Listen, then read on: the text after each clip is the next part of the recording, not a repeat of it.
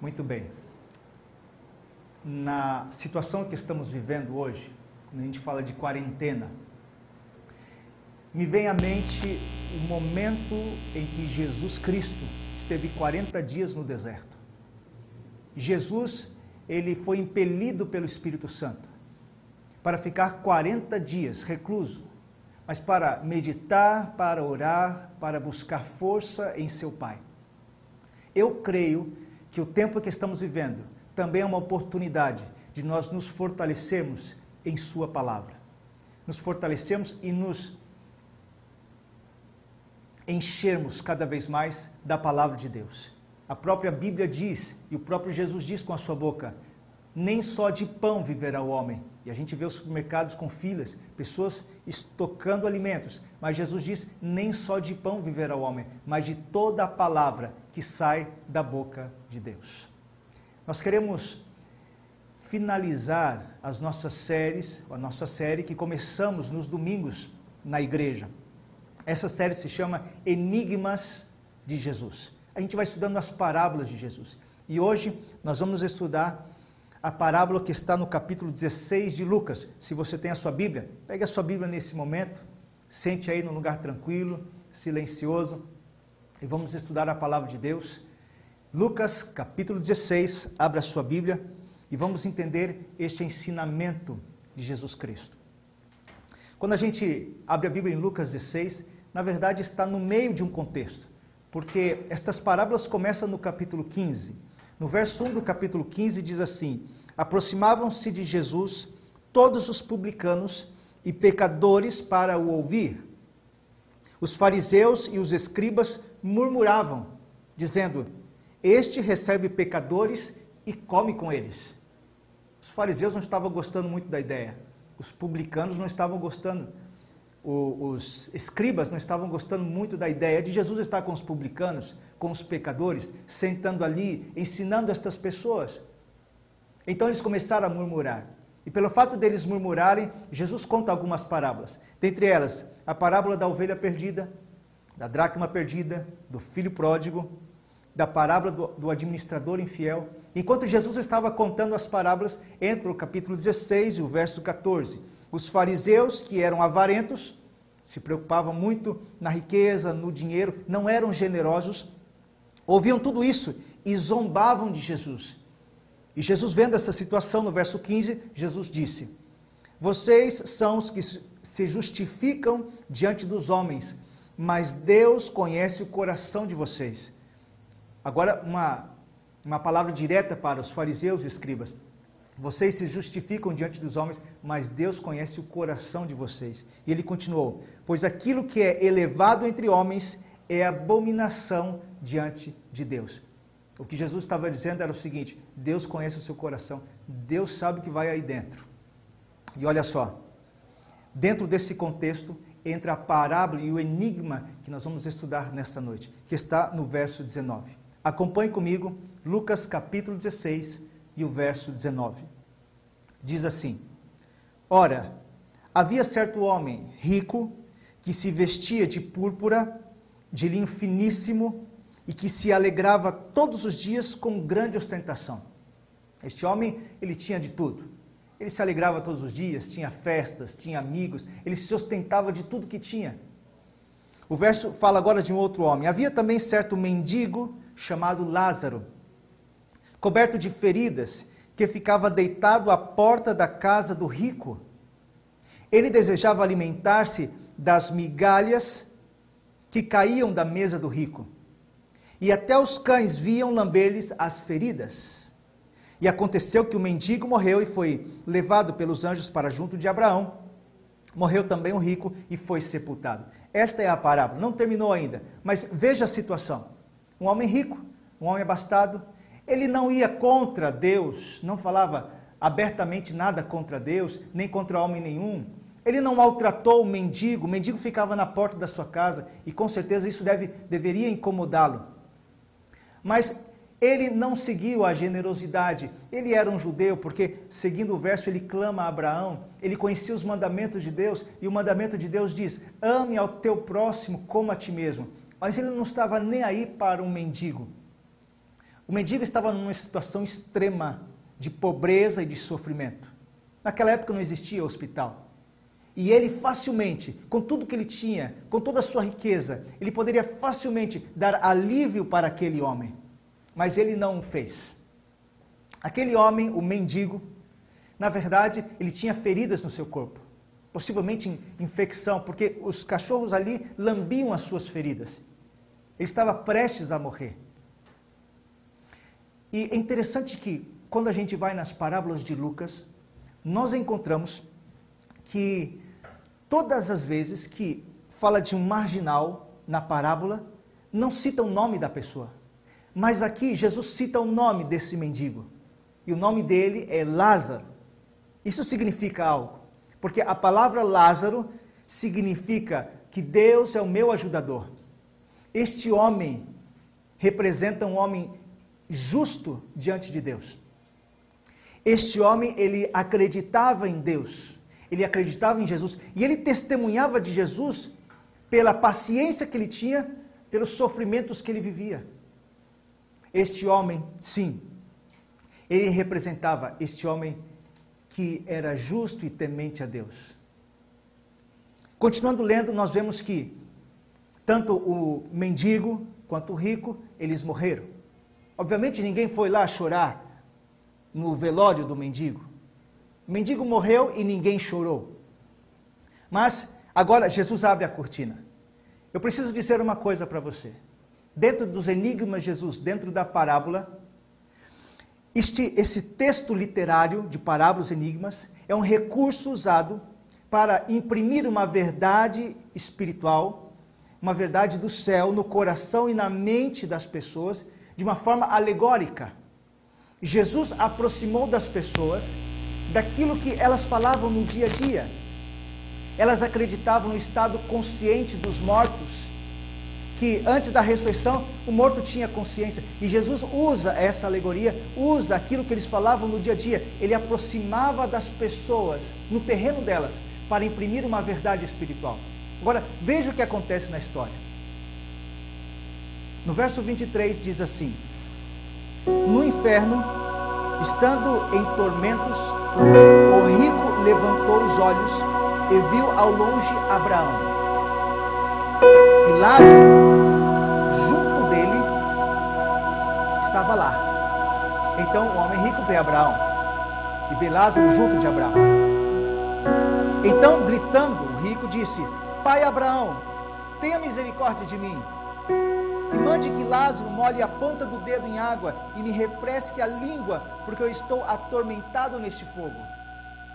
Veja só, o rico não está clamando por Deus. Os judeus consideravam ser filho de Abraão algo que, praticamente, se eu sou filho de Abraão, eu vou ser salvo. O próprio rico colocou Abraão acima de Deus. Este homem está clamando a Abraão: Pai Abraão, não importa, queridos, o quanto nós temos nessa vida. Não importa o quanto nós ganhamos. Qual a nossa condição social. Mas eu quero dizer que muitos pobres sofredores um dia serão exaltados acima de homens de alta posição. Porque Deus, Ele vê diferente. O que eu quero dizer é que a riqueza daquele homem não impediu da sua ignorância. Ele teve uma vida regalada, mas ele não foi generoso, ele não seguiu o mandamento de Deus, do ministério da misericórdia. Ele viveu para si e todos os seus esforços era para viver para o seu prazer, pensando somente em si. Mas eu quero dizer, queridos, que quando ele gritou, Abraão respondeu, dentro da alegoria da parábola no verso 25: Filho, lembre-se de que você recebeu seus bens durante a sua vida enquanto Lázaro só teve males. Agora também, ele está consolado aqui, enquanto você está em tormentos. E além de tudo, há um grande abismo entre nós e vocês, de modo que, entre nós e vocês, de modo que os que querem passar daqui até vocês não podem, e nem os de lá passar para cá. Veja só, queridos havia um abismo. E aqui está uma grande lição, talvez uma das grandes lições que Jesus queria ensinar. E a lição é o seguinte: hoje é o tempo de decidir o seu destino. Hoje é o tempo de decidir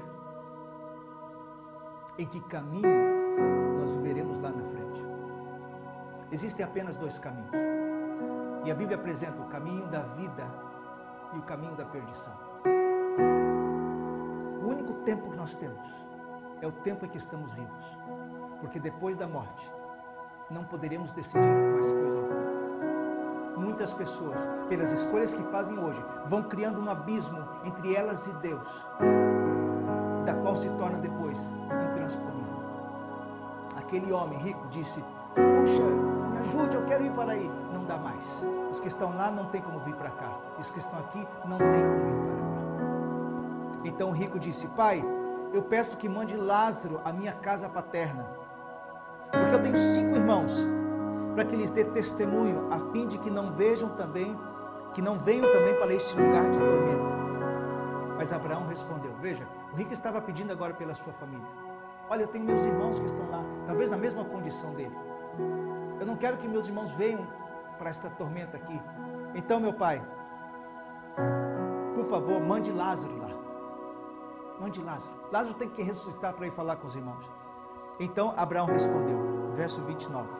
Eles têm Moisés e os profetas. Ouçam-nos. Queridos, veja a palavra da Bíblia. O próprio Jesus contando esta parábola disse: Ei, eles têm os profetas, eles têm Moisés. A palavra Moisés aqui é aquele que escreveu o Pentateuco, a Torá, a lei. Quando se fala Moisés, os profetas, ou a lei, os profetas, está se referindo à Bíblia Sagrada. Queridos, é designado por Deus a Bíblia como um meio para nos conduzir. Não há outro conduto. A Bíblia é o único meio que nos conduz. Muitas pessoas estão orando a Deus, mas não estão entendendo a sua relação com Deus. As pessoas clamam: Este homem não era incrédulo, este homem não tratava mal as pessoas, mas ele não estava aplicando aquilo que a palavra estava dizendo para ele aplicar. Hoje não é diferente. Muitas pessoas estão até clamando a Deus, mas não reconhecem a sua relação com Deus, o porquê dessa situação. E a Bíblia é este caminho, é este canal designado por Deus para nos orientar, para nos ensinar. E é assim que Jesus diz, contando esta parábola: ouçam Moisés e os profetas. Mas aí vem o clamor novamente do homem rico, a gente aqui está terminando a parábola. Ele diz assim: Não, pai Abraão, se alguém dentre os mortos for até lá, eles irão se arrepender. Era quase que Lázaro estava dizendo: se você tivesse vindo de uma forma diferente, eu teria entendido. E não estaria nessa condição. Mas Abraão respondeu: se não ouvem Moisés e os profetas, também não se deixarão convencer, mesmo que ressuscite alguém dentre os mortos. Queridos, não é pelos milagres, não, é pela palavra de Deus e o que o Espírito diz na Bíblia Sagrada. Sabe por quê? Depois de algum tempo, alguns dias, na vida real, Jesus ressuscita Lázaro. Lázaro vem das sepulturas, quatro dias sepultado. Sabe o que eles tentaram fazer, os escribas e fariseus? Eles tentaram matar Lázaro e Jesus. Nem todo que diz Senhor, Senhor entrará no reino dos céus, mas aquele que faz a vontade de meu Pai, aquele que ouve a palavra de Deus. E aqui está um grande ensinamento. Este é o momento este é o momento, queridos, para nós vivermos pensando no nosso destino. Você quer ver mesmo, quer, deseja ver mesmo Jesus voltando? Você deseja estar neste lar um dia, na nova terra, andando com a sua família neste lugar? Deixa eu dizer uma coisa. Jesus em breve voltará. Jesus está chegando. Logo veremos o Senhor face a face. Todo olho verá o Senhor. E cada vez mais a gente vai entendendo pelos sinais que o tempo se aproxima. Eu quero fazer um apelo para você nesta noite. Você deseja andar lá no céu com Jesus e deseja abraçá-lo? Deseja abraçar Jesus? Creia que Ele vai te sustentar em todas as coisas. Mas busque em primeiro lugar o seu reino e a sua justiça, e as demais coisas serão acrescentadas. Sabe por quê, queridos? Muitas das promessas do Senhor são condicionais. Não adianta nós orarmos, orarmos e não seguirmos o que Deus está pedindo para nós seguirmos. É o tempo de reavaliar e avaliar a nossa vida e de aproximarmos mais de Jesus. Ele está chegando. A Simone vai cantar mais uma música. Enquanto ela estiver cantando, esteja orando, ore pela sua família. E que esta música e estas palavras possam entrar no nosso coração e fortalecer a nossa fé e a nossa esperança.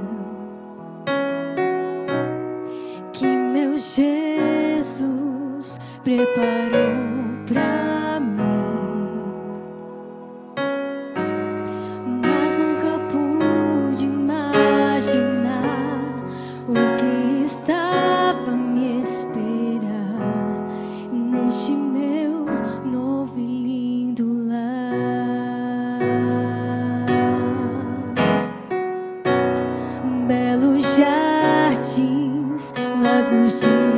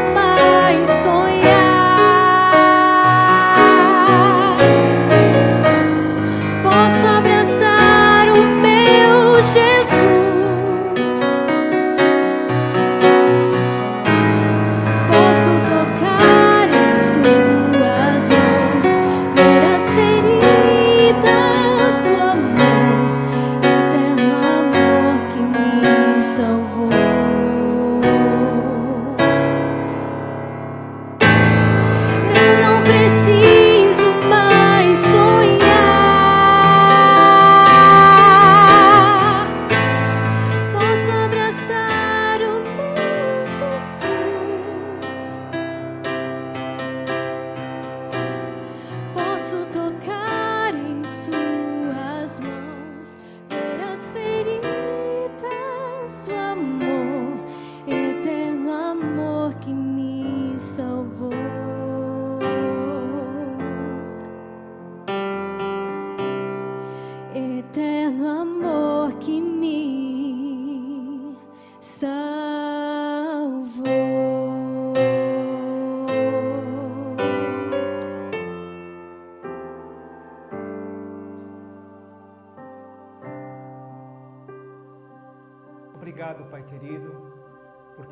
Salvou. A cruz e o Evangelho é o poder de Deus para todo aquele que crê. Pela cruz temos a redenção. Por Jesus Cristo temos a restauração. Pelo Senhor nós temos a consolação. Pai querido, neste momento queremos agradecer ao Senhor. Porque um dia o Senhor vai chegar até nós. E nós teremos um encontro maravilhoso com o Senhor. E viveremos um novo céu, uma nova terra. O Senhor enxugará dos nossos olhos toda lágrima, o pranto e a dor. Não haverá mais. Portanto, Pai querido, obrigado por, a, por estas palavras, obrigado pela tua Bíblia sagrada, por esta esperança. Que a gente continue crescendo e aprendendo mais daquilo que o Senhor nos ensina possamos seguir os teus mandamentos e entender que temos, que temos um ministério aqui, o ministério da generosidade, o ministério de abençoar outras pessoas, porque o fundamento do teu governo é o amor. Nos ajude a vivermos como Jesus viveu. Entregamos a nossa vida em tuas mãos. Mais uma vez te agradecemos em nome de Jesus. Amém, Senhor. Que Deus abençoe a sua vida. Que bom que você esteve conosco.